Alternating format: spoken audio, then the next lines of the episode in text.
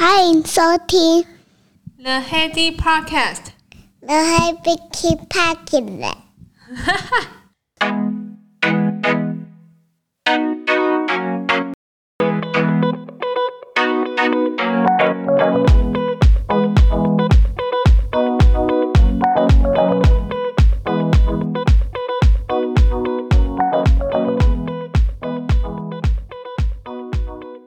欢迎回到 The Heady Podcast。大家在居家隔离的生活过得还好吗？那如果小朋友在跟着一起上班的话，真的应该会觉得蛮崩溃的吧？不知道还要持续多久？因为时间突然变很多，不管是下班的时间还是周末的时间，都比较不会外出。所以有有最近有看了一本书，是养出内心强大的孩子。博客来买书的话，大部分都是因为就是。那个 Line Point 就是有有刷卡，平常的刷卡回馈，它会有累积的 Line Point，它可以去换产品。我这边其实大部分，如果自己会想要买书的话，其实大部分是电子电子书。之前有用 Kobo 嘛，可是如果说是像绘本和一些其他在呃 Line Point 上面还有可以使用的话，我就会去博客来换实体的书。反正实体书还是电子书都可以嘛，就看呃哪边有。呃，相关的书籍就看哪一个。我我那天换了一本这个《养出内心强大的孩子》，他其实在我的购物车很久。那他这个是美国的妈妈，然后他有三个小孩，然后这三个小孩都分别的有有蛮不错的成就，所以大家就请他分享一下他在教育的路上主要传达给小孩的主要的概念是有哪一些特质。那他有讲了几个概念啊，信任啊，尊重啊。我记得的话比较有印象的是，呃，训练小孩的同理心。那同理心其实，呃呃，从小就要，呃，你自己要以身作则，呃，你要能够同理别人，在呃，不管是在生活上，还是说对一些生活上需要帮助的比比他更弱小的人，建议要培养他的同理心，因为他说在。他观察到，其实现在大家，呃，如果竞争力差不多的状况下，在呃升迁的制度上面，其实他有观察到，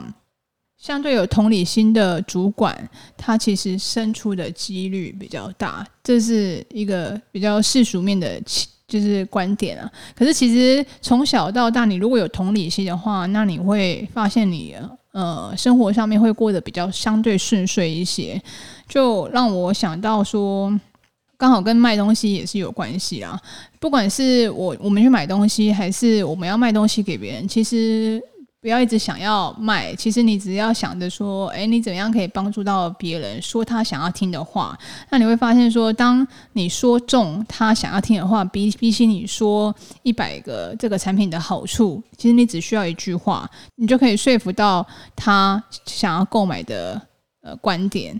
不管是站在客户，就是。呃，消消费者还是说 sales 的角度，那我用两个角度来切入的话，其实呃，相对有同理心的话，你你的一些生活上面会过得蛮顺遂，你的生意也会做得很不错哦。有兴趣的话，请继续收听。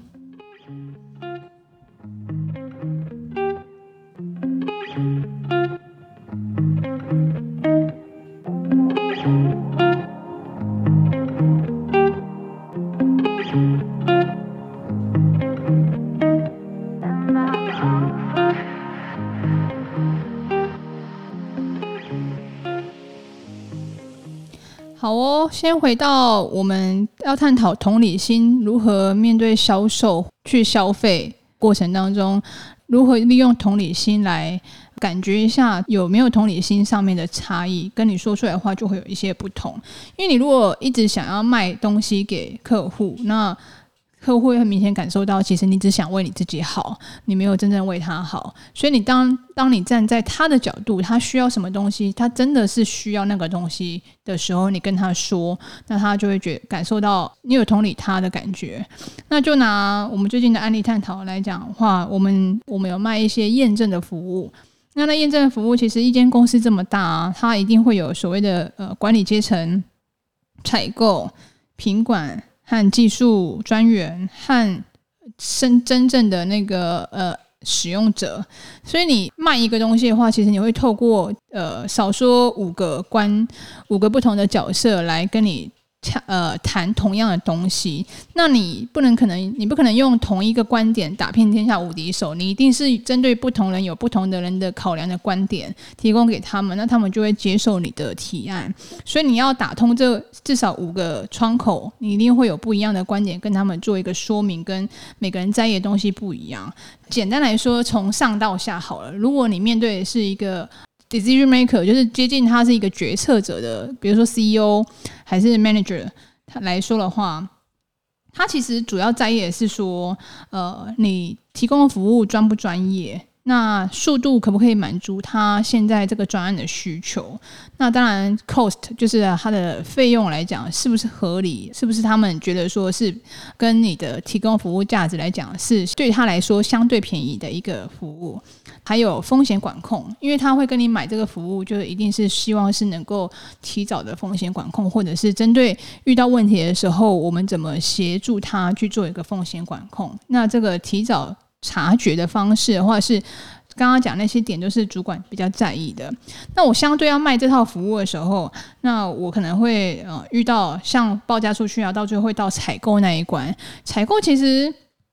对于专业的呃上面来讲，他还是尊重呃使用单位提出来的，你需要是一个专业的服务的公司。可是对于他来讲，呃，比如说这个验证内容要怎么做啊？然后是不是会做风险管控啊？这对他来讲不是他职责在意的事情。采购职责在意的事情就是价格跟速度，就是你如果交期赶得上，价格又是呃提出的那个 proposal 里面，相对你又可以达到客户的服务的要求，那你有又可以在同等 scope 里面又是相对便宜的。供应商来讲的话，那他当然二话不说就会把单下给你。第三个的话，可能就是你会遇到呃品质检验的人员，就是我们讲的 QA，就是管理管理呃风险管理的部门。一样的，你还是需要是一个专业的服务的公司，他比较不在意速度跟价格，他只在意品质。所以呃。专业跟他的那个风险管控对他来讲就相对重要。比如说第三个，他是 QA 品质管理人员的话，他就会在意是比较在意是这这里几个面向。那如果你又要面对就是技术人员，就是里面的比如说制成的开发人员的话，那他们会在意什么事情？一样，你还是需要是一个专业专业的。服务人员，他更在意的是说，啊，你这个服务有没有针对，就是比如说他制成的小啊到中啊到大，就是对于他的那个延展的解释性，或者是未来就是要做放大和缩小的这个弹性，你们公司有没有达有办有没有办法达到？就因为他是制成开发人员，所以他会在意，就是说关于制成的一些呃未来的。扩展性和说，比如说像目前遇到的一些风险管控，到呃更大的风险管控，他他可能就比较在意一些技术面的东西，可他就不在意 cost，因为 cost 钱不是他花的嘛，所以他并不会在意这个 cost。最后一个可能有的角色就是说，呃，最后的终端使用者。那最后使用的人，那他也是希望是一个呃，要一个比较专业的服务的对象。他也是希望能够就是针对他也未来的要执行的制程这个东西服务，可以涵盖到所有的面向。所以他的能够弹性的 flexible 的 scaling，这个对他来讲就蛮重要。那对终端使用者，当然速度跟价格也不是他考量的重点。所以再来讲的话，就是风险管控，他要能够降低他操作上面的风险管控，就是尽可能不要让他。在面对法规单位的时候，被稽核的时候，还需要再多做解释，这就是他需要的东西。那你有没有发现说，其实，在一间公司，从老板到最后的使用者，大家想的东西都不一样，大家在意的东西也都不一样。那你能不能够呃卖一个东西，它必须必须还是要从呃使用者单位，然后再到技术部门，再到品管部门，再到。呃，采购部，然后再到主管、老板同意这件事情，是多么不容易的一件事情。可是你唯独只有站在他们的角度想说，诶，这件东西可以帮他们做到什么程度，可以减少到他们怎么样麻烦，如何满足到他的所谓要求的快速跟价格的比较上面，呃，让他排除他的疑虑。可是最重要的重点的话，其实所有的人都喜欢跟呃专业的人呃做一个联系跟销售。互相销售的一个服务的一些对价关系，就拿我们自己的观念来讲，也是，就是你如果买一个东西，它的服务很好，那它可以给你第一手相关的一些资讯，那你一定会比起跟没有经验的人买，还是说服务上面它的那个缺东缺西的人来讲，你可能宁愿多花一点钱，跟相对专业的人来做一个销售跟服务，你你我们一定会这么选的。所以，所以我们在卖东西的时候，这个。对价关系其实就要想象的比较重要一点，基本上满足这些东西，那在不同的面向，你就可以跟不同的呃职责的人讲出不一样他想要听的话。我相信你成功案子成交的机会就会蛮大的。那这个是站在销售的观点上面，那那同理心一样，你可以用在比如说我们去买东西的时候，其实我们也会发现说，那个服务的服务生还是说店家，那他如果相对同理你的需求的话，你会觉得很贴心。前阵子来说，还有出去上班的时候，我通常接放完妹妹要去上班的路上，就还是会随手买一杯咖啡。店家的咖啡来讲的话，其实对我来讲，就是不管是 Seven 还是全家，顺路最重要。那顺路之余，店家能够提供的服务，为什么一样顺路在这个路上有两家 Seven，两家全家，可是我却会固定去那一家的原因，其实很简单。我在买咖啡的时候，前阵子就是要冷不冷，要热不热的时候，其实我还是觉得喝冰的有点太冷，一早的时候，所以我会喜欢点热的。可是点热的，因为你那个。因为我因为我又是喝热美式嘛，热美式刚刚拿到的时候，你一定超烫的。可是我已经在去客户的路上，我不可能到客户那边才慢慢在那边喝咖啡。我所以，我喜欢就一开始先电话先跟他点说，哎，我你请请你先帮我。呃，准备一杯热美式，我待会过去，比如说是用兑换还是用付款也好，那有这样默契的时候，所以我我之前都会 routine 的，就是在一上车我就先打电话给那个店家，请那个店家先帮我把那个热美式给做好。那我去付钱的时候，那个温度就会刚刚好，